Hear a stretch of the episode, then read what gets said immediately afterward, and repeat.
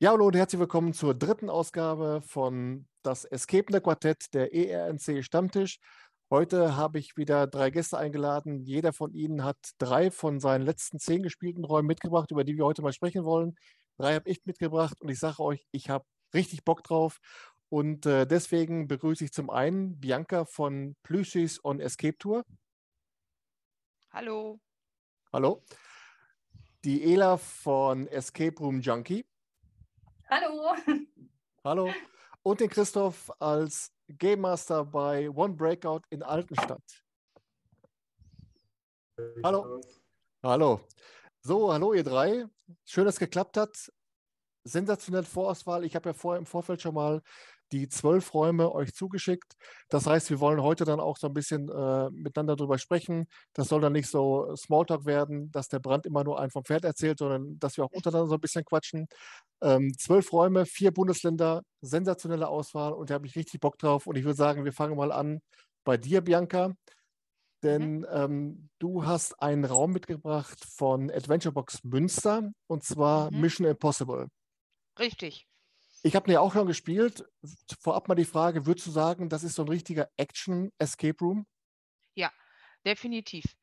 Auf jeden Fall. Ja, ähm, wir sind ja den Tag nach Münster gefahren, war mal was anderes, sind nicht mit den Plüschis escapen gewesen, sondern wir haben mit der Legende Heiner gespielt und mit der lieben Frauke. Und das war für uns was ganz Neues, weil wenn wir mal, so als Viererteam bei den Plüschis spielen oder mal fünf und, oder sechs, kennt man sich untereinander. Aber so mit zwei in Anführungsstrichen fremden Leuten zu spielen, war sehr, sehr interessant. Und äh, da bot die Adventure Box in äh, Münster ähm, die vier Räume an, die wir auch alle gespielt haben. Und besonders gut gefallen hat uns die Mission Impossible. Ähm, da ging es darum, dass wir ähm, einen Kunsträuber, äh, der sich in der Stadt niedergelassen hat und seine illegale Sammlung ähm, finden sollten und darunter auch den Aurora-Diamanten. Und wir waren somit die Geheimagenten und sind dann zu unserer Rettungsaktion gestartet. Ähm, ja, und das war ganz schön turbulent, ausgestattet mit einem kleinen Säckchen, mit dem so ganz viele Utensilien waren, die man für diesen ähm, Raub oder ich sag mal, den, äh, ja, um den Aurora-Diamanten wiederzubekommen, ähm, gebraucht. Ja, und es war ganz schön viel Action. Also, um, kann ja nicht so viel spoilern, ne? Ihr wollt ihn ja vielleicht alle noch spielen. Lohnt sich auf jeden Fall. Was äh, se uns sehr gut gefallen hat, waren halt ähm, die Rätsel, die sich sehr ähm, ja, aufs Team ähm, ja, die waren sehr teamlastig. Also man musste als Team agieren, man hat viel zusammen gemacht. Ähm, es waren auch manchmal Dinge dabei, äh, wo der eine sich etwas körperlich mehr bewegen musste und die anderen Anweisungen geben mussten, was total spaßig war. Ähm, was auch aufgefallen ist, dieser, diese Räume äh, waren sehr, ja, sehr authentisch und alles, was darin war, war sehr wertig. Also die Rätsel, die Ausstattung, alles hatte, war sehr wertig ähm, neu, fühlte sich gar nicht abgenutzt an. Also das war wirklich klasse und ähm, ja, und die Rätsel gingen halt anlang der Story und man fühlte sich tatsächlich irgendwie, als würde man gleich erwischt werden, weil wir waren ja da quasi eingebrochen auf dieses Gelände und waren, mussten dann immer schauen, oh, kommt jemand, werden wir erwischt. Ähm, das war wirklich echt gut gelöst. Leider war die Technik an einer Stelle nicht in Ordnung, haben wir aber so während unserem Spiel überhaupt nicht bemerkt. Das hat uns dann der Game Master am Ende gesagt. Und mit dem Hintergrund, dass dieser Effekt noch dabei gewesen wäre, wäre es nochmal äh, spannender gewesen. Aber er hat das super gelöst, uns ist das überhaupt nicht aufgefallen. Und ja, hat es total, uns hat es total äh, Spaß gemacht. Und man muss dazu sagen, die Preis-Leistung bei der Adventure Box ähm, sollte man auch mal erwähnen. Also da kann man unter der Woche tatsächlich, für, wenn man mit sechs Leuten kommt, für 20 Euro spielen. Und das sind die auf jeden Fall wert, die Räume. Das war echt äh, klasse. Ja. ja. Hat wirklich Spaß gemacht. Jetzt hast du ja auch schon einige äh, Räume auf dem Puckel, aber hast du mal ein Escape Room erlebt, außer jetzt Mission Impossible, wo dermaßen viele Actionaufgaben mit dabei waren? Nein. Nee, jetzt so aus dem Stehgreif nicht. Nee. Mm -mm. Das war schon außergewöhnlich. Es war schon wirklich extrem lustig. Also das war wirklich stark, ja.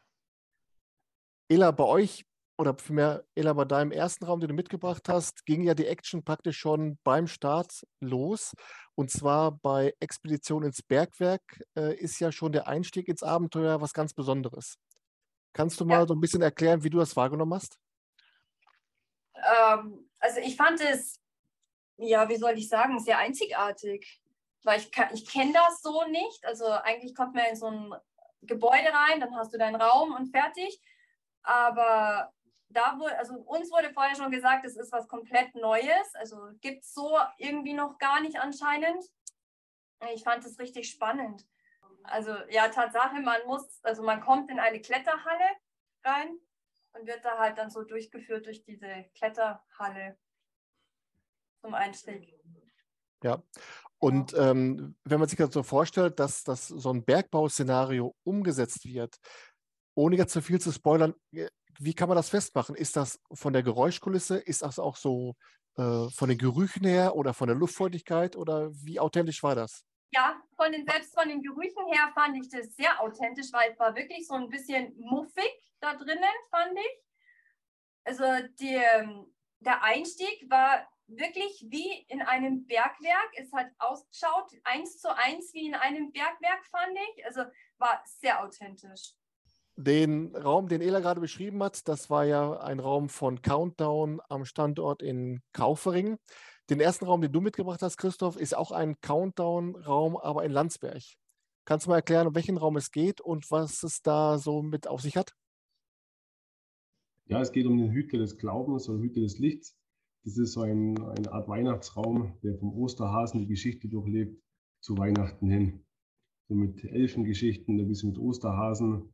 Ähm, Das Thema fand ich ganz cool und ganz interessant, weil ich denke, dass sowas auch für das Ganzjahresthema spielbar ist, da man ja auch mit den Osterhasen zu tun hat und genauso die zwischen die Jahre oder zwischen Ostern und Weihnachten die Zeit gut widerlegt wird und gespielt werden kann. Und es ist praktisch so, der Weihnachtsmann, der Weihnachtsmann ist weg und wir müssen dann als Gruppe versuchen, mit Hilfe des Osterhasens den Weihnachtsmann wieder zu finden. Oder wo ist da die Story jetzt? Ja, man muss dem Weihnachtsmann helfen. Also, man muss wieder seine Rentiere ähm, finden und alles. Und ja, der Osterhase ist, glaube ich, eher bloß so die, die Vorgeschichte, so das Kindlichere eher. Und das ist eher, wie soll ich sagen, also danach, wenn man ähm, beim Weihnachtsmann angelangt ist, braucht man den Osterhasen also nicht mehr. Aber Ja. man lebt halt die zwei schönen Szenarien auf einen Raum. Und ist das, und ist das trotz des Weihnachtsszenarios aus seiner Sicht trotzdem ein Raum, der das ganze Jahr über gespielt werden kann? Oder wird er dann wohl auch abge, abgestuft, dass dann kein Marzipangeruch und das ganze Gedöns mit dabei ist? Oder was glaubst du?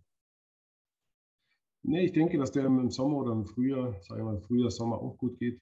Ähm, erstmal für Familien gut geeignet, das sind schöne Rätsel. Ähm, der Raum ist eigentlich von der Deko her für Familien oder für kleinere Kinder gut geeignet. Ich denke, dass das eher so in die Richtung geht für Familien.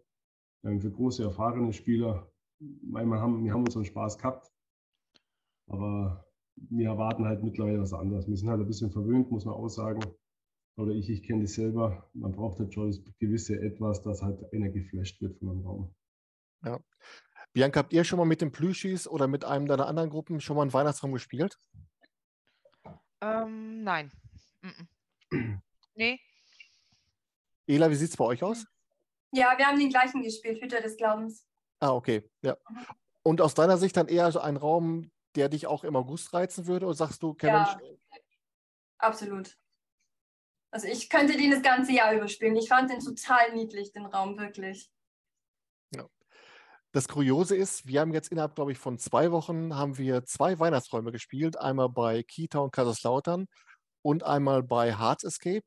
Und Hearts Escape ist dann auch der Anbieter, wo ich dann den ersten Raum von heute von mir mitgebracht habe, und zwar äh, das Geheimnis der Uhrmacherin. Man muss dazu sagen, Hearts Escape macht äh, die Räume auf kleiner Spielfläche, aber hat das so detailgetreu umgesetzt, dass es einfach Spaß macht und dass man auch während des Rätsels überhaupt nicht merkt, ob man jetzt auf einer großen Fläche ist, kleine Fläche ist. Die Räume sind allesamt für Gruppen bis vier Personen. Und bei, bei dem Geheimnis der Uhrmacherin ist es so, dass wir die Nachbarin von Hearts Escape, eine fiktive Nachbarin, Regina Jürgensen, ähm, ist dann eine Uhrmacherin und bei ihr in der Werkstatt äh, kommen Geräusche aus der, hinter der Tür weg, die nicht so einer Uhrmacherin, einer, einer Uhrmacherin zuzuordnen sind. Und wir sind halt dann auf der Suche danach, nach dem Grund, was es jetzt damit auf sich hat. Und wie das erzählt wird, ist von der Geschichte her so detailverliebt erzählt, dass es einfach Bock macht und du bist auch trotz dieser relativ kleinen Spielfläche einfach immer im Spiel drin. Und dazu kommt, das Ganze hat nachher eine, eine Wendung in der Geschichte, die man, als man den Raum betritt, nicht erwartet hat. Und am Ende, so im letzten Drittel, werden auch so äh, Anforderungen an die Gruppe gestellt, die man so noch nicht gehabt hat. Christoph, was du gerade gesagt hast, wenn man als Vielspieler mal so einen Raum hat, wo einem was passiert, was sonst nicht passiert, ist man echt geflasht und das bin ich von dem Raum total. Ähm, und da hat wirklich die Anreise nach Wernigerode, ist jetzt von uns aus nicht gerade ein Katzensprung, aber es hat absolut gelohnt und das war wirklich ein tolles Erlebnis. Hat schon jemand von euch bei Hearts Escape mal gespielt? Nein. Noch nicht. Das dachte ich mir. Sofort auf die, sofort auf die Liste schreiben, auf eure To-Do-Liste. Super. Ähm, denn, das ist, denn das ist wirklich auch, ähm, also äh, klar, Wernigerode liegt jetzt auch wirklich nicht gerade weder von, von Altenstadt noch von sonst woher äh, gerade nah dran. Aber ich würde sagen, zum Beispiel, wenn man auf dem Weg nach Berlin ist, kann man ruhig dann in Wernigerode mal Halt machen, eben dann bei, bei Julia diese tollen Räume spielen und dann immer noch Berlin genießen. Also das ist eine klare Empfehlung, hat echt, hat echt Laune gemacht. Wir wollen mal zu deinem zweiten Raum kommen, Christoph. Und zwar sind wir da beim Fluchthaus in Weiden. Wer, das, Ah. wer das Fluchthaus Weiden kennt, denkt sich, ah, das sind doch die mit dem Hausmeister. Und die mit dem, mit dem, mit dem alten Mann, der aus Versehen eigentlich nur zum Flohmarkt wollte und dann in den Raum geraten ist. Aber es gibt da eben auch noch zwei andere Räume und einen hast du davon mitgebracht. Das ist äh, Professor Sputniks Zeitreise. Kannst du mal erzählen, ähm, wie das sich mit der Zeitreise verhält? Ist man bereits in einer anderen Zeit und muss zurückkehren? Muss man die, die Zeitmaschine reparieren oder um was geht es da genau?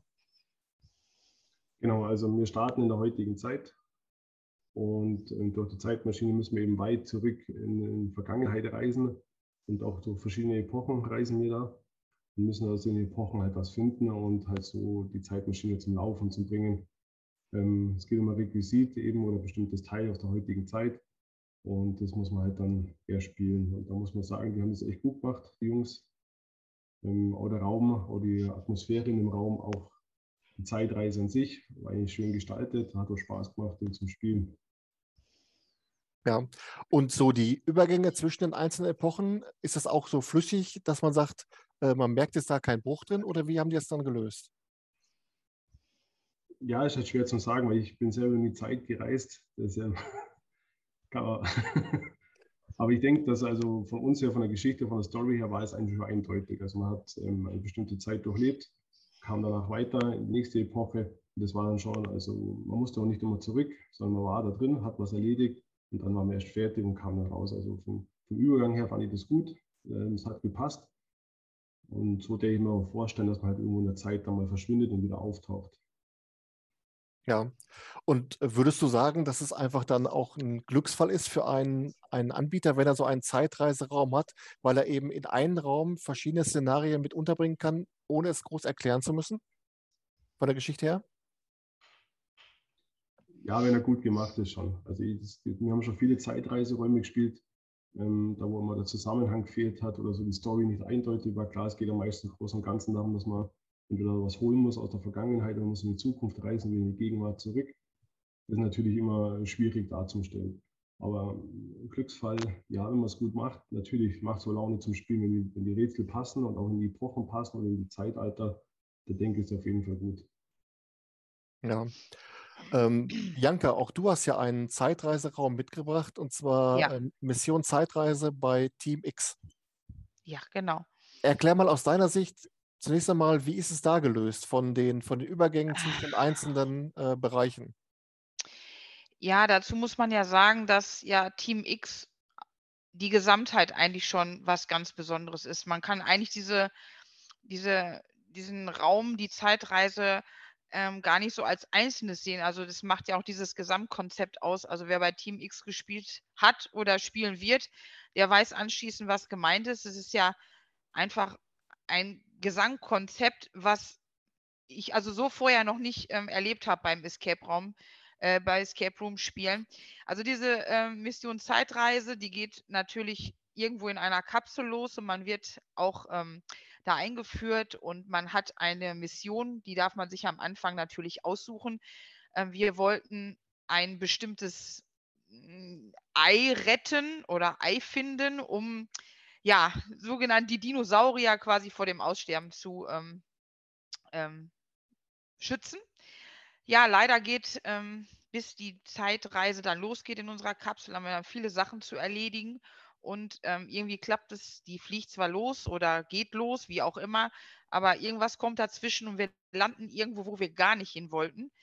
Ähm, und dann kommen dann so Sachen, ähm, wenn ich daran denke, muss ich schon lachen. Ähm, also Hinweissysteme und Rätsel, also die uns wirklich echt einfach vom Hocker gehauen haben. Ähm, das, ähm, das Setting in dem zweiten Teil des Raums ist ja schon sehr ähm, der Zeit angeglichen. Und ähm, die Rätsel sind ja so typisch Team X, kann man dann nur sagen. Ähm, und ja, dann später kommt man wieder in die Kapsel und betritt noch etwas. Da ist aber die Zeit total auseinandergeraten. Man muss erst die Zeit quasi wieder sortieren und dann geht es nochmal weiter und da ist man, ähm, ja, hat man noch ein ganz tolles Hinweissystem eingebaut, was einige der Spieler vom Spielen abgehalten hat, weil die sich tatsächlich nur mit diesem Hinweissystem unterhalten haben. Ja, und am Ende, ähm, ja, schafft man es dann, ähm, diese Mission Zeitreise zu beenden, indem man das Teil, was man quasi retten wollte, in den Händen hält, nachdem man natürlich viele Rätsel gelöst hat. Ähm, ich, also für ich, für mich empfand das als ähm, sehr authentisch. Ja.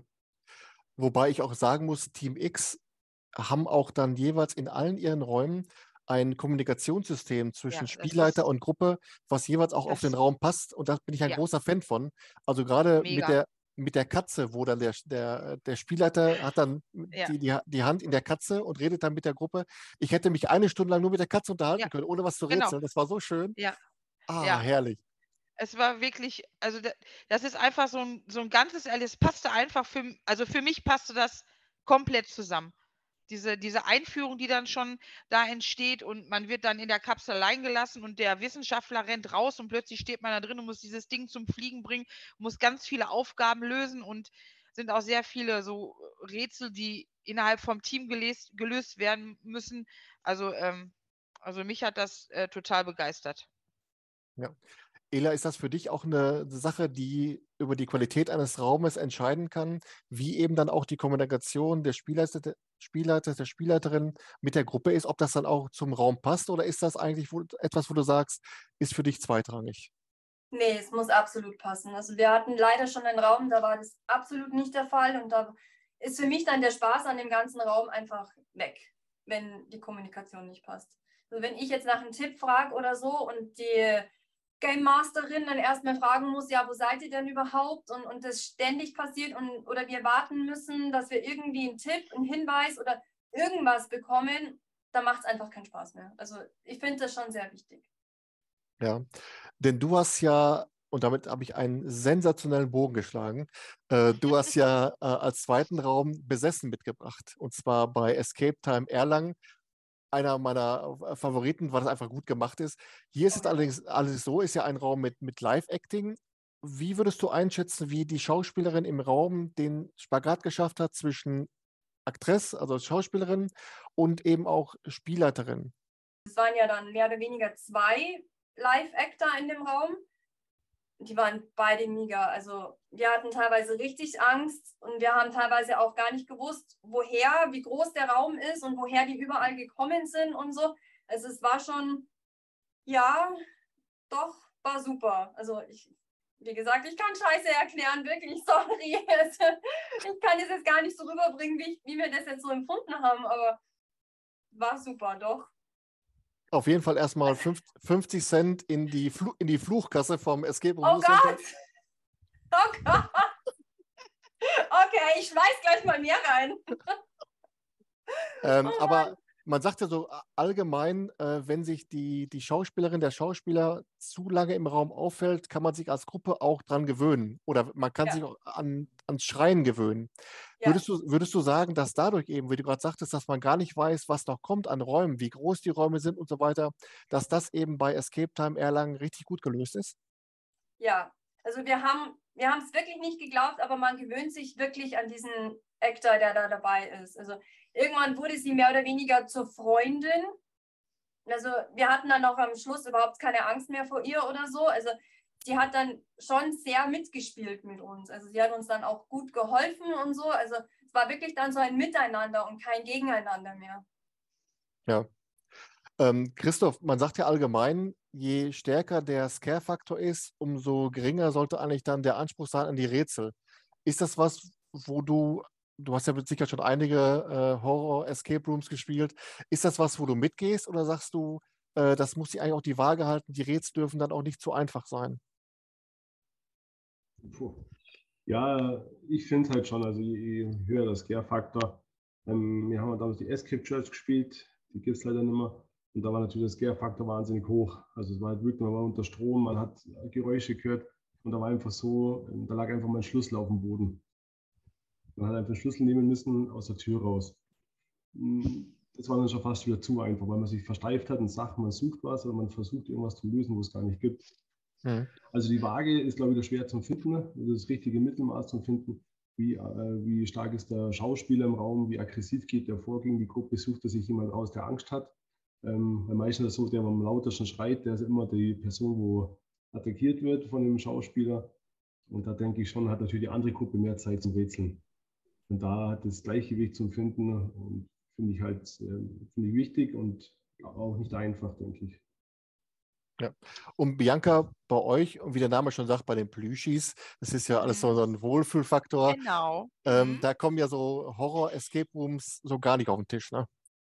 Nee, nicht so wirklich. Also es sind schon mal, dass wir uns dann so an leichte Sachen, ähm, ja, wo andere wahrscheinlich äh, drüber lachen würden.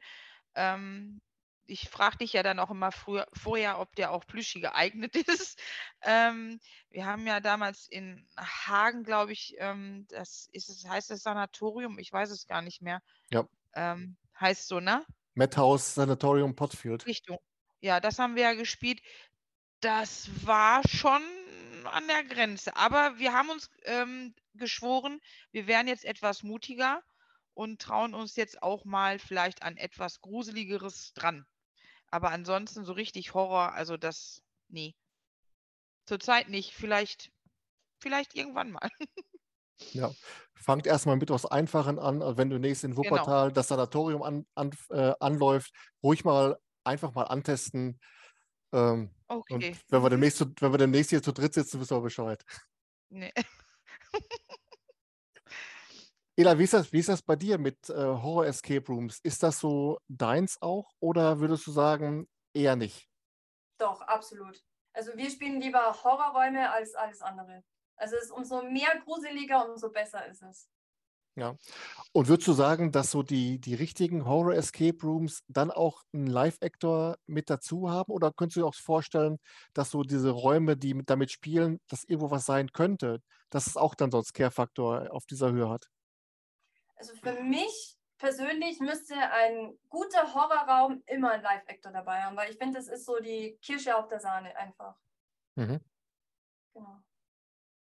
Aber ja, wir haben schon mal welche gespielt, auch ohne Live-Actor, die wo sehr gruselig waren, aber ich finde es halt wirklich mit so einem Live-Actor noch einfach schöner.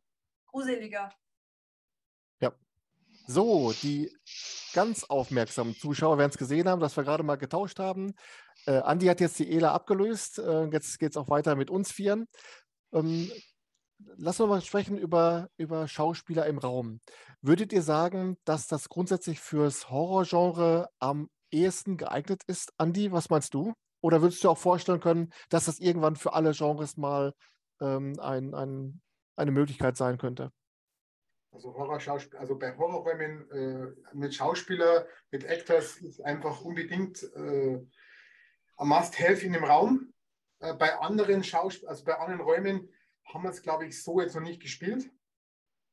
Aber ich denke, dass der, der Effekt einfach nicht rüberkommt, weil äh, in normalen Räumen hast du einen hellen Raum und Schreckmomente ist halt dann, dann gar nicht von vornherein gegeben. Außer es ist jetzt irgendwie was, keine Ahnung, was Liebes, irgendwie sowas. Aber da haben wir irgendwie haben wir noch nichts, nur nichts. Also da haben wir überhaupt noch keine Erfahrung. Also Live-Schauspieler hat man das jetzt nur bei Horrorfilmen.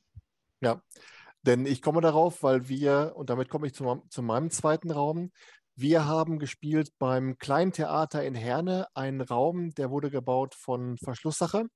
Und zwar war das das ewige Licht. Es geht darum, dass in diesem Theater äh, es eine Lampe gibt, ein, ein, das ewige Licht halt, das immer leuchten muss, damit das, die Geschäfte des Theaters florieren. So geht die Sage.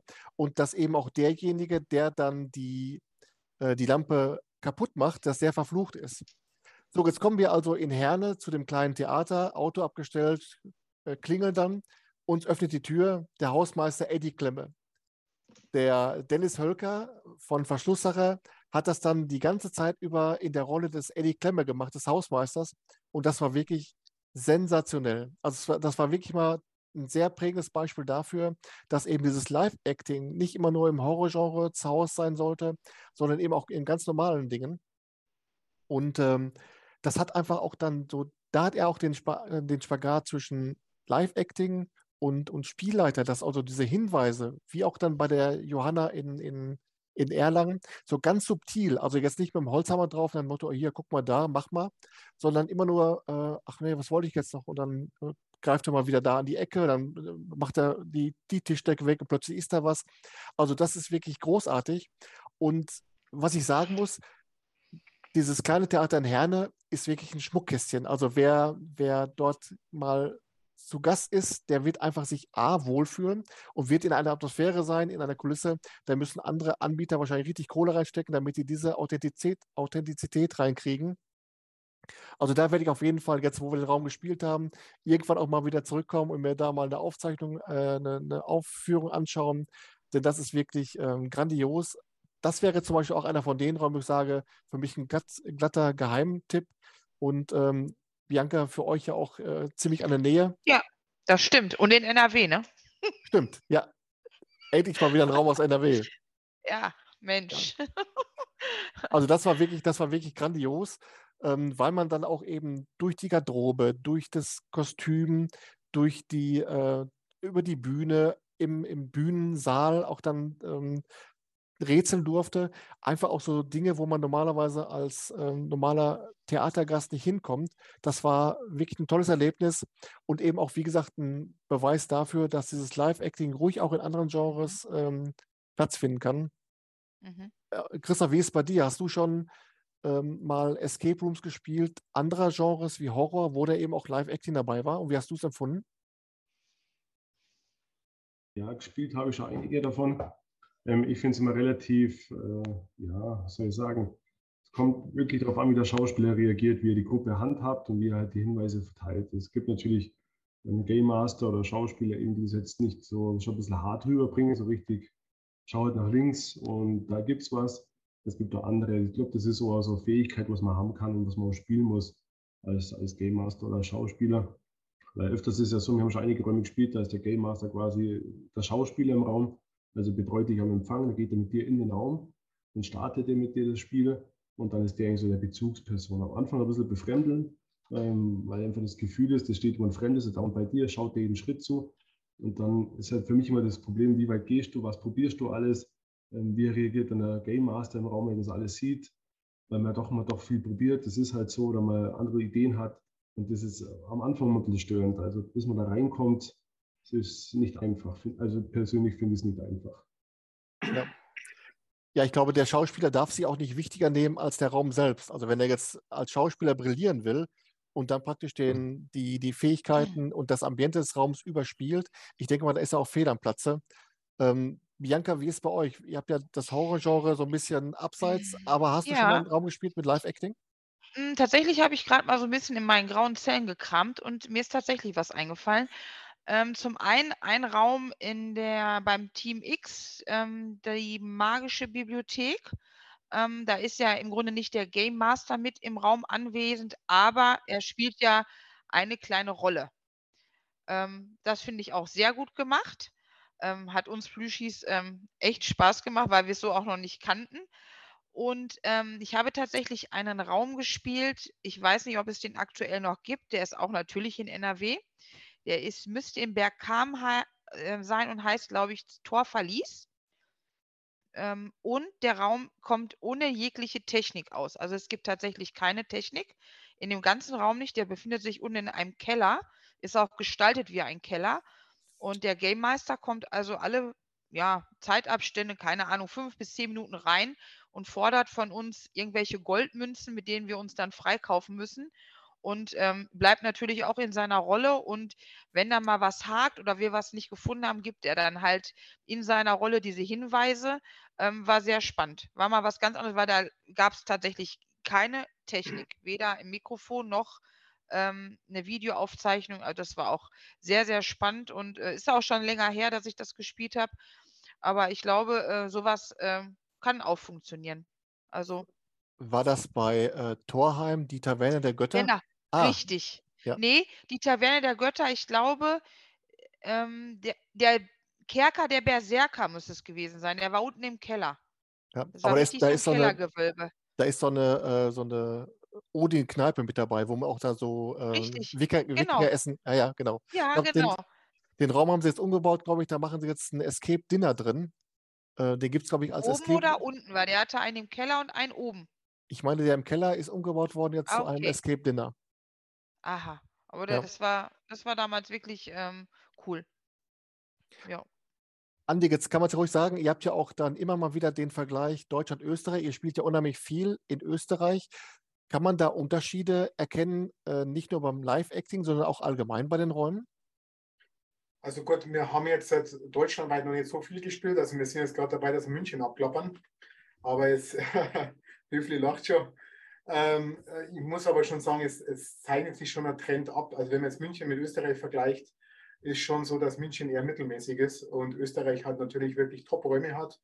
Und ähm, ja, also Österreich hat hier, was wir bis jetzt gespielt haben, außerhalb der Ketten, sage ich jetzt mal, auch schon wirklich geniale Räume. Also muss man schon sagen. Ja.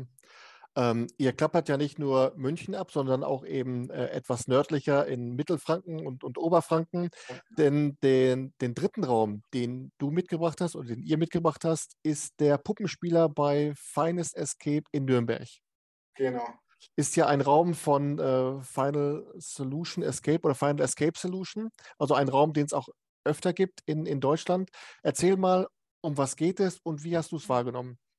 Also ist der Puppenspieler Steampunk ähm, war für uns einmal eine neue Erfahrung, weil nämlich äh, der Game Master in diese äh, Rolle des Puppenspielers äh, geht und er war extrem nervig. Also ähm, es ist so, dass man halt wirklich also er hat nur genervt, so quasi, ja, bist du zu dumm, dass du das jetzt machst und das und das. Also man hat sich also nicht so direkt auf den Escape Room konzentrieren können, weil er immer irgendwie gepiesackt hat. Ähm, er hat sich danach dann entschuldigt, äh, ob es nicht zu heftig war. Dann sage ich, nee, passt. Aber äh, vom Raumaufbau her war es eigentlich im Nachhinein nicht so äh, extrem schwierig. Aber durch dieses Piesacken, durch dieses andauernde Mobben, muss man schon sagen, äh, war es dann doch immer von, von den Gedanken her, was kommt als nächstes? Und dann waren die Rätsel einfach so, so einfach und man kam einfach nicht drauf. Also das ist, aber grundsätzlich vom Aufbau her äh, super Kulisse äh, und auf jeden Fall weiter zu empfehlen. Also äh, allgemein Finest Escape hat ja absolut Top-Räume und Steampunk war dann schon wirklich eine Klasse für sich. Ja, ähm, ich habe letztens noch gesehen, das heißt letztens vor zwei Tagen, glaube ich, das ist ja für mich schon letztens. Ähm, dass bei Finest Escape kommt demnächst ein Tomb Raider-Raum. Also da bin ich auch schon sehr gespannt drauf. Äh, Lola! Da bin ich auch schon 50 Cent für den Hund. Mensch, hör auf! Also auf Tomb Raider bin ich schon sehr, sehr gespannt drauf und ich brenne drauf, auch bei Finest Escape sowohl in Nürnberg als auch in Bamberg zu spielen, weil ich glaube, die Jungs haben echt was auf der Pfanne. Ähm, da bin ich schon gespannt, wie die dann das Tomb Raider ähm, Thema umsetzen. Den Puppenspieler, Christoph, hast du den auch schon gespielt an anderer Stelle oder ist das für dich, äh, oder hast du den auch in Nürnberg gespielt oder gar nicht? Ich habe damals schon in Berlin gespielt. Ja. Bei ja. Mhm. Okay. Bianca, du nicht, weil er wahrscheinlich dann mit Steampunk ist schon wieder zu gruselig, ne, oder? Nee, ich kenne nur den Puppenspieler ähm, in Dortmund, aber ich denke, der wird damit nichts zu tun haben. Doch, genau. Ja? Ja, genau. Tatsächlich? Und- aber da war kein, also da war kein ähm, Puppenspieler im Raum anwesend. Nee, nee, das, das meinte, glaube ich, Andi nicht. Andi, du meintest dann so über, äh, über als, Genau. als Sprache in den Raum, ne? Ah. Ganz genau. Und Okay. das war so, der Puppenspieler hat sich aus, also der hat halt, es war jetzt äh, ein, ein ähm, wie soll ich Okay. sagen, äh, jetzt fällt mir der Name nicht ein, ähm, Game Master jetzt, aber jetzt. Also es war nicht kein klassischer Game Master, sondern der Puppenspieler hat mit dir die ganze Zeit gesprochen. Also das war wie wenn er im Raum Okay. wäre, über Mikrofon. Und hat immer so gepiesackt, ja, und, und äh, schau mal hier und Okay. auch, auch mit der Stimme auch. Also wirklich, äh, es war halt einfach eine Erfahrung, wo einfach genial war. Also ohne Live-Actor, aber halt dann im Hintergrund. Mhm. Ja. Jetzt mal, Andi, eine Frage zu dem Raum. Wir wollen ja nicht spoilern, aber mal grundsätzlich, es gibt ja in dem Raum eine, ganz am Anfang eine Geschicklichkeitsaufgabe. Und jeder, jeder, der mich kennt, weiß, ich habe bei sowas also eine unfassbar kurze Lunte. Wie, wie nimmst du solche Geschicklichkeitsaufgaben wahr und wie glaubst du dann, äh, ist, oder wie wichtig ist es für dich, dass auch der, der Anbieter dann einen Plan B hat, falls mal so eine Geschicklichkeitsaufgabe partout nicht gelingen will? Ja gut, also man hat dann, also ich bin einer, der wo eigentlich schon Geduld hat, nur wenn halt dann im Hintergrund die Zeit läuft, dann wird man natürlich irgendwann einmal so ein bisschen nervös. Ähm, aber ja, es ist halt, wir versuchen natürlich immer ohne diesen Plan B auszukommen, weil es ja dann doch einfach, äh, wenn der sagt, okay, gibt es irgendwas frei, mir erstens nicht wissen, was für Rätsel das war. Und äh, zweitens, ja gut, äh, ist halt nicht der Sinn und Zweck im Escape Room. Aber gut, uns ist das relativ gut gelungen. Aber trotzdem, man hat halt dann schon äh, angespannte Nerven, äh, weil man sagt, man hat jetzt nur eben so und so viele Versuche. Und wenn es halt nicht klappt, dann, ja, was macht man dann? Und das ist halt dann schon, also gut, klar, Plan B ist dann schon wichtig, aber halt nicht erfolgsorientiert, also nicht orientiert darauf, dass man es halt dann. Ja, also- Bei uns war es so, dass dann Plan B eine wesentlich einfachere Aufgabe war, die dann auch wieder Spaß gemacht hat, aber Mhm. Plan A hat wieder nicht funktioniert. Ich hätte dann schon die Gitterstäbe schon einmal wieder äh, Mhm. so öffnen können. Ähm, aber naja, es, ist, es, gehört auch, auch dazu, äh, solche Geschicklichkeits Geschicklichkeitsaufgaben. Hier war es jetzt auch mit dem Plan B gut gelöst und den Puppenspieler, den wir in Dortmund gespielt haben, der hat wirklich Laune gemacht. Und äh, wahrscheinlich, ähm, wie war es dann bei dir, Bianca, genauso, oder? In Dortmund? Ja, auf jeden Fall. Es ist auch schon länger her, dass wir den gespielt haben, aber wir haben, als wir dann quasi an dieser ersten Aufgabe standen, ging uns auch durch den Kopf, was machen wir, ähm, wenn wir das nicht hinkriegen. Ähm, wir hatten dann schon unsere Schuhe aufgemacht, falls wir die hätten gebrauchen können. Aber wir haben es dann tatsächlich geschafft. Aber ich finde es halt immer gut generell, wenn für solche Aufgaben ein Plan B schon im Raum vorhanden ist, sodass man sich den selbst erarbeiten kann. Habe ich aktuell jetzt auch in einem Raum erlebt, da musste man auch etwas tun, was nicht immer unbedingt äh, von Erfolg gekrönt ist. Und es war aber im Raum etwas da, das man dann dafür nutzen konnte. Und das ähm, finde ich einfach schön, wenn man dann nicht irgendwie von außen, zum Beispiel jetzt wie beim Puppenspieler, man hätte da ja noch Bälle reinlegen können. Ähm, so fand ich es ganz gut gelöst in dem Raum, wo wir gewesen sind, dass man, dass man da was hatte, was man anstatt des dann benutzen konnte. Ja.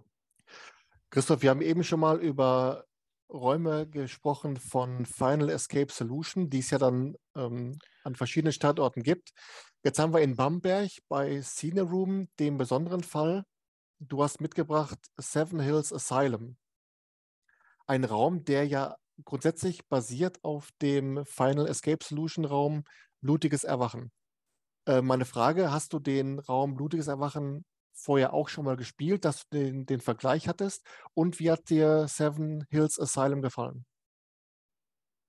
Also ja, durch Zufall eben haben wir es eben gemerkt im Spielverlauf selber, dass wir mal den Raum vor kurzem nicht gespielt hatten, ähm, weil es von der, die hießen halt anders.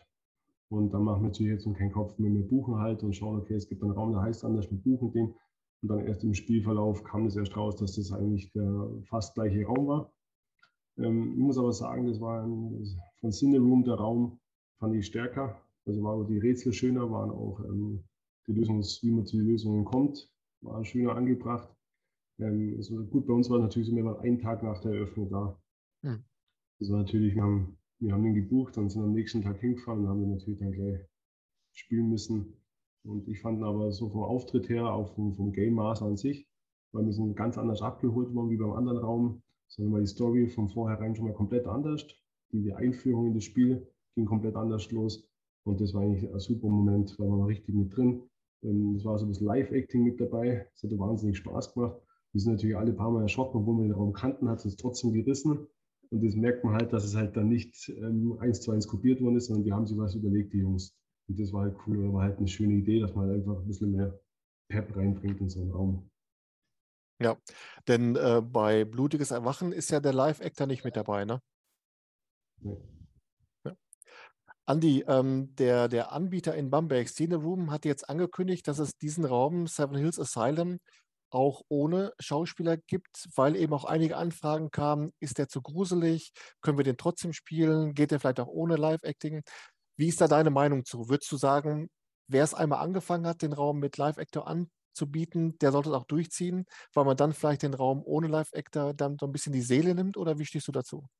Definitiv. Also wenn, wir jetzt, wenn ich mal so denke, die Räume mit Live-Actor, wo wir gespielt haben, wenn wir die jetzt nochmal spielen würden ohne Live-Actor, dann ist das, da ist der ganze, die ganze Würze, da ist alles weg. Also das ist ein, ein Live-Actor ist ja auch gerade im Horrorraum dafür da, dass man einfach einen, einen Schockmoment hat, dass man erschrickt, dass man da, das bleibt ja in die Knochen drin. Also man erinnert sich dann zurück und da würde ich auf jeden Fall sagen, Live-Actor muss bleiben, auch wenn es natürlich kostenintensiver ist, aber dafür zahlt man natürlich auch mehr. Aber ich würde sagen, dass das dann einfach ein Rückschritt ist. Ja. Bianca, wäre das so eine, so eine Sache, wo du sagen würdest, komm, ich spiele zum Beispiel uh, The Dark Forest mhm. bei Escape Stories mhm. in Wuppertal, auch wenn da keine mhm. Schauspieler ist? Nicht. Auf gar keinen Fall. Nein. wir ärgern uns immer und wir sagen auch immer alle, ach Kea, wir verpassen so viel, weil ne, jeder erzählt davon und das muss unheimlich cool sein und macht mit Sicherheit auch viel Spaß, aber wir können das einfach nicht. Es, es geht nicht. Ja. Ja, gut, es muss natürlich auch weiterhin ein, ein, ein Hobby sein und einen Spaß machen, wenn man da wirklich tatsächlich ja. Angst hat und es macht dann wirklich dieser, dieser äh, Erlebnisfaktor ist dann, schlägt ins Negative um. Das macht dann auch wirklich keinen ja. Spaß. Ähm, aber so diese, diese Gegend Mittelfranken, Oberfranken, Christoph, die brummt jetzt demnächst. Ne? Also wenn ich jetzt höre, Cine Room hat demnächst noch Alice im Wunderland äh, im, im Gepäck. Finest Escape geht mit äh, Tomb Raider an den Start. Und dann geht ja auch noch ähm, The School of Burning Souls. Dann brennt ja richtig die Hütte. Ähm, ist das so, wo man sagt, okay, Mensch, das könnte jetzt auch demnächst mal so ein Hotspot sein, wo man, wo man sagt, komm, genauso wie Nordrhein-Westfalen, nicht ganz so von der Dichte her, aber das lohnt halt auch mal so, eine, so, eine, so ein Wochenende mal mit acht oder zehn Räumen zu, zu starten? Ja, definitiv. Also wir haben, wir durften ja bei Alice im Wunderland hinter die Kulissen schauen. Ähm, war für uns wahnsinnig, was die da auf die Beine stellen. Und ich denke schon, also wenn mir das, das, ähm, das so bleibt, die Qualität so bleibt und auch die Räume so gut sind, wie sie jetzt am Anfang sind und was die Leute drauf haben, kann es schon Hotspot werden, definitiv. Es fehlt uns auf jeden Fall in Bayern also ein richtiger guter Punkt, wo man sagt, man fahrt mal so Wochenende dahin und kann einmal durchmarschieren. Das haben wir in Bayern eben leider noch nicht so gut äh, bedeckt, sage ich mal. Ja. ja, ich glaube auch, man muss dann auch ein bisschen äh, Kilometer in Kauf nehmen. Bei euch, Andi, ist ja jetzt erstmal so, wie du sagtest, äh, München und Umgebung, Österreich. Aber gab es auch schon mal längere Fahrten, wo ihr gesagt habt, komm, wir sind auch schon, wir spielen auch mal in Hamburg oder in äh, Obernkirchen oder in Neuwied oder sonst wo? Es ist tatsächlich so, dass wir auch in Hamburg schon gespielt haben. Das haben wir aber verbunden mit Freunden. Das haben wir dann zu viert gespielt oder auch Wien. Also Wien haben wir schon danach ausgelegt, dass man sagt, man fahrt nach Wien äh, nur für Live, äh, ach man, Live für Escape Rooms. Wir hatten auch mal, wir sind zwar jetzt nicht so krass unterwegs wie Höfle und Konsorten, aber wir hatten tatsächlich schon mal die weiteste Fahrt war Linz, was wir einmal gemacht haben. Also Linz, die Ecke, äh, Micheldorf und, und Bels, so die Ecke, das sind dann also zweieinhalb Stunden. Äh, da hat es uns dann schon gepackt. Aber ja, sonst, es weiter weg geht, zum Beispiel Landsberg ist zwar relativ nah dran, aber da haben wir elf Räume gespielt und da machen wir dann schon mit Übernachtung. Also da, genau. Ja. Polen natürlich jetzt äh, müssen wir fliegen, äh, dass man dann sagt, vier Tage Polen und dann gib ihm hier mit zwölf Räumen dann äh, Vollgas einmal schauen, was da drüben so los ist. Ja. Ja, wir hatten letztens jetzt äh, auch mal wieder eine längere Anreise mit dem Auto und zwar äh, vier Stunden nach Dresden. Das ist dann jetzt der dritte Raum, den ich mitgebracht habe und zwar zu Experience Dresden. ähm, René und Marcel haben mich schon die ganze Zeit immer, seit wir 2021 im Interview miteinander gesprochen haben, äh, als größten Fan von Experience Dresden äh, betitelt, der nie dort gespielt hat, weil ich war einfach von vornherein so überzeugt von dem Konzept, was sie da aufgezogen haben. Das war vom Hörensagen schon so speziell. Und das war nämlich auch dann in der, in der Umsetzung vor Ort nämlich genauso. Das, was wir da im Raum Huntington erlebt haben, das war wirklich sensationell. Zum einen, also die Geschichte ist, man ist eine Touristengruppe in Osaka und ist auf dem Weg zu einem zu einem Restaurant, einem Geheimtipp laut, laut Reiseführer. Und man sagt uns, äh, geht mal durch den Wald, ist kürzer. Es kommt, wie es kommen muss. Einer hat den, den Reiseführer verkehrt rumgehalten, wir verlaufen uns und kommen eben an dieser Hütte an. Und allein schon dieses Outdoor-Szenario, was sie aufgebaut haben, dieses Waldszenario, ähm, diese, diese Endlichkeit des Waldes, weil dann eben auch so Tempelmauern hochgezogen sind und dann diese japanische Hütte mit so Papierwänden, richtig gut gemacht. Man merkt also auch, dass die da ähm, richtig so Kulissenbauer vom, vom Theater mit dabei haben. Ähm, aber was das Spezielle ausmacht, und damit kommen wir auch wieder zum Live-Acting, das, was sie dort als Live-Acting machen, das ist was Besonderes, weil du als Gruppe auch so in eine moralische Entscheidungsphase kommst, wem kann ich im Raum überhaupt trauen? Ist es die Person A, die nach einem Gegenstand fragt, gebe ich den Gegenstand, den ich gerade gefunden habe, gebe ich den dieser Person? Oder vielleicht auch nicht, was bekomme ich dafür? Und das gibt innerhalb der Gruppe so eine ganz angenehme Diskussion, ohne dass es in Laberei ausartet, sondern eine schnelle Entscheidungsfindung. Man, will, man fragt dann, was willst du, du sagen? Oder es gibt so ein, ein ganz intensives Gruppengefühl, dass man das schon als wirklich als Besonderes äh, bezeichnen kann. Und es Experience Dresden hat auch wirklich diesen Titel Immersives Escape Theater tatsächlich verdient. Auch nachher der andere Raum, den wir gespielt haben, der heißt ähm, und das ist auch eine Frage, die wir uns nachher gestellt haben, als wir mit René und Marcel zusammengesessen haben. Da würde ich ganz gerne mal eure Meinung zu hören. Vielleicht fangen wir mal bei dir, Andi, an. Würdest du sagen, es ist Sinn macht, Escape Rooms, immersives Escape-Theater, wie auch immer, dass man das katalogisiert, dass man das äh, in, in Sparten packt, um auch dem, den Spieler, der Spielerin zu, zu suggerieren oder zu zeigen, was ihn erwartet? Ja, ich würde schon sagen, weil es ist, es ist halt immer schwierig, äh, äh, auch gute Escape Rooms zu finden. Und wenn man halt dann äh, so ein, ein, wie du jetzt sagst, so ein Erlebnis hat, dann sollte man das schon propagieren und sagen, okay, äh, das ist jetzt mal was, wo man unbedingt machen muss. Also das ist schon. Ja. Okay. Was meinst du, Bianca, sollte das dann, äh, sagen wir jetzt als Beispiel mal vom, vom Verband festgelegt werden, welche Kategorien es gibt? Oder wer soll das kontrollieren? Oder soll das jeder Anbieter für sich dann festlegen? Oder was meinst du? Ich glaube, jeder Anbieter sollte das für sich festlegen. Ich finde, ähm, meine, da gibt es die Homepage, wo die ähm, Anbieter ja ihre Besonderheiten äh, aufzählen können. Und ähm, ich glaube, ich würde es nicht irgendwie von jemand anders festlegen lassen. Ähm, da gibt es dann wahrscheinlich auch nur der eine sagt, nee, ich bin aber lieber so und nee, ich gehe doch in diese Richtung. Ich weiß nicht, ob das so vielleicht auch zu irgendwelchen Missverständnissen oder Diskussionen führen würde. Also ich kann mich mir schlecht vorstellen, dass das jemand für die Anbieter entscheiden könnte. Ja, denn äh, Christoph, ich hatte mal den Oliver Grabus von 66 Minuten in Neuwied im Interview zu Gast und der hatte nochmal einen ganz anderen Punkt dazu. Der sagte, klar macht das Sinn, diese Räume, diese äh, Erfahrungen, diese Experiences ähm, in Kategorien zu, zu, äh, einzusortieren, aber die Gefahr besteht, dass man die Räume oder, oder vielmehr die Gefahr besteht, dass die Räume, die in ein, der Kategorie immersives Escape-Theater eingestuft worden sind, dass die vielleicht die eigentlichen Escape Room-Spieler gar nicht mehr erreichen. Siehst du die Gefahr auch? Ja, also ich denke, das ist auch so ähnlich.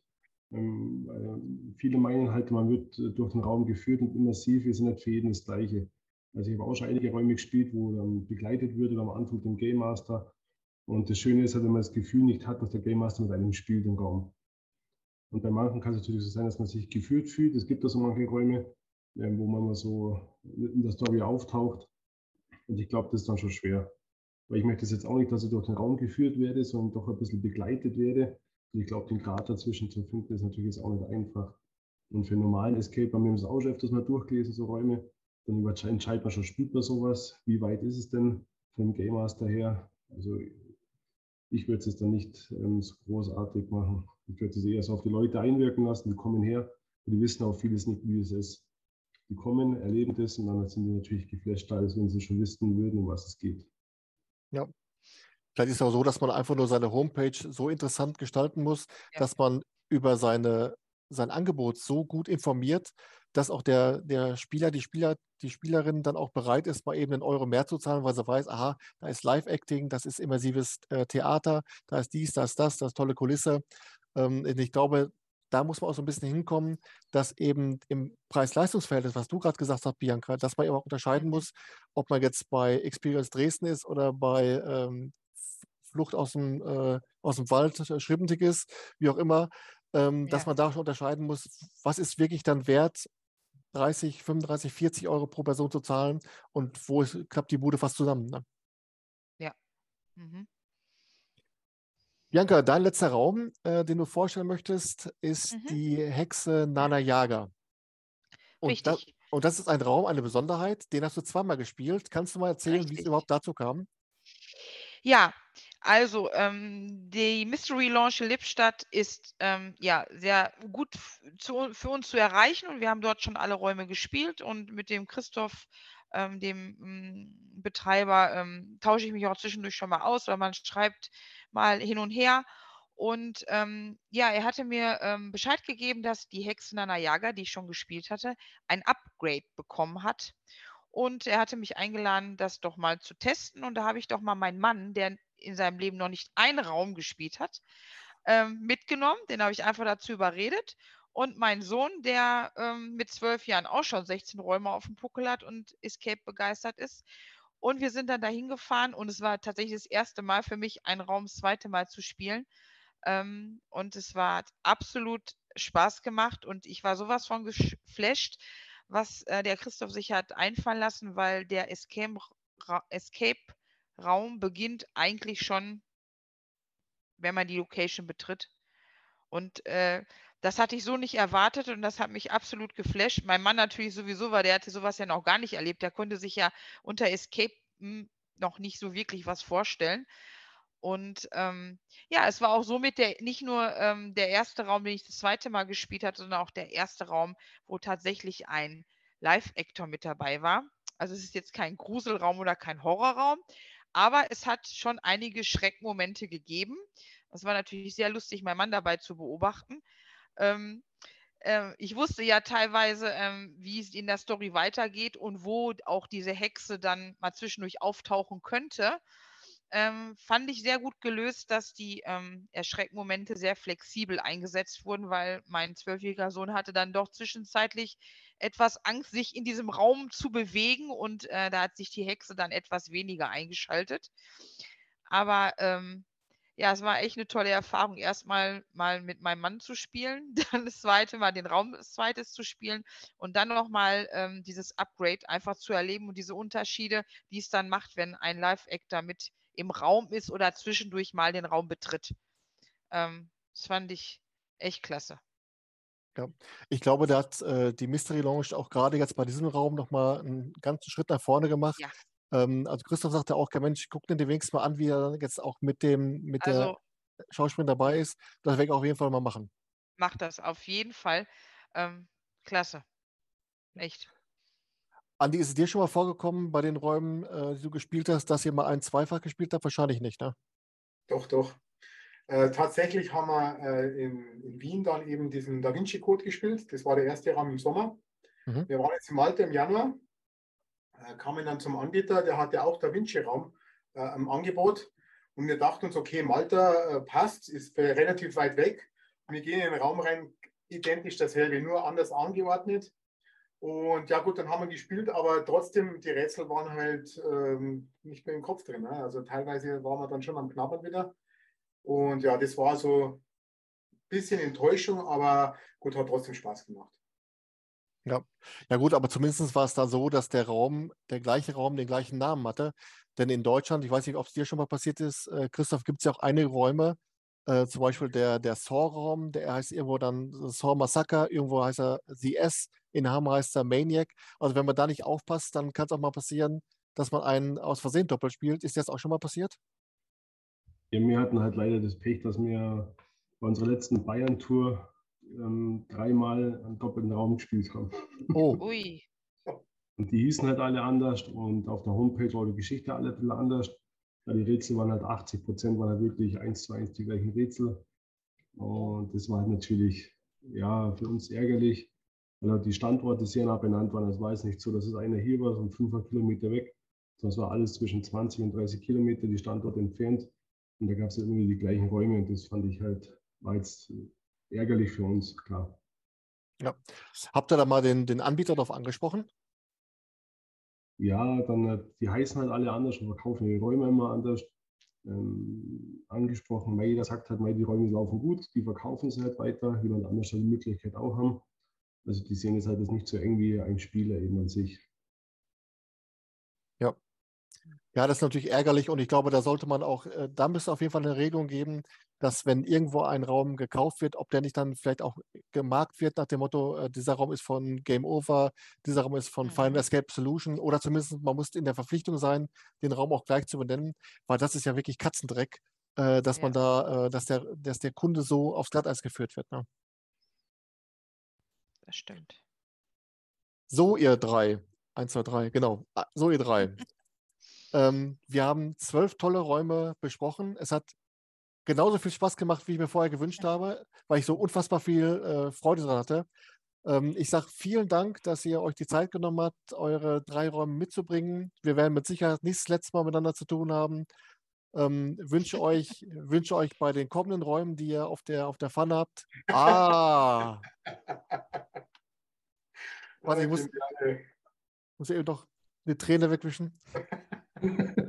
Sensationell. Also ich, also für mich ist das immer, für mich ist das immer total surreal, wenn Leute Escape Room spielen und dann mit meinem T-Shirt oder mit dem Hoodie rumlaufen. Vielen Dank dafür an alle, äh, Christoph, an dich besonders äh, und an Holger und wie soll heißen, Mario, Ivi, wunderbar. Ähm, euch dreien, vielen Dank dafür. Wir werden mit Sicherheit nochmal die eine oder andere Stammtischrunde zusammen ähm, äh, über die Runde bringen. Äh, wünsche euch erstmal noch einen schönen Abend. Bei allem, was ihr jetzt demnächst noch vorhabt, würde ich sagen, viel Spaß und vielen Dank. Bis die Tage. Dankeschön, danke ebenfalls. Auch. Ciao, Ciao. Ciao. Ciao. So, das war sie, die dritte Ausgabe von das Escape Room Quartett, der ERNC Stammtisch. Ich hoffe, es hat euch genauso viel Spaß gemacht wie uns vier. Wenn es euch gefallen hat, auf jeden Fall Daumen hoch. Wer mal dabei sein möchte beim ERC Stammtisch, kann mir gerne über Facebook, Instagram, YouTube, wie auch immer, eine, eine Mail schreiben oder eine Brieftaube schicken, wie auch immer. Ich bin für alles offen. Ähm, wir sind auch gerne bereit, dann, wenn mal jemand aus dem Norden kommt, aus dem Osten, aus dem Westen, wo auch immer, äh, seid herzlich eingeladen. Wem es gefallen hat, Daumen hoch. Und ihr wisst, hier oder hier oder hier, auf jeden Fall den Kanal abonnieren. Ich würde sagen, wir sehen uns bis die Tage. Tschüss, Ken.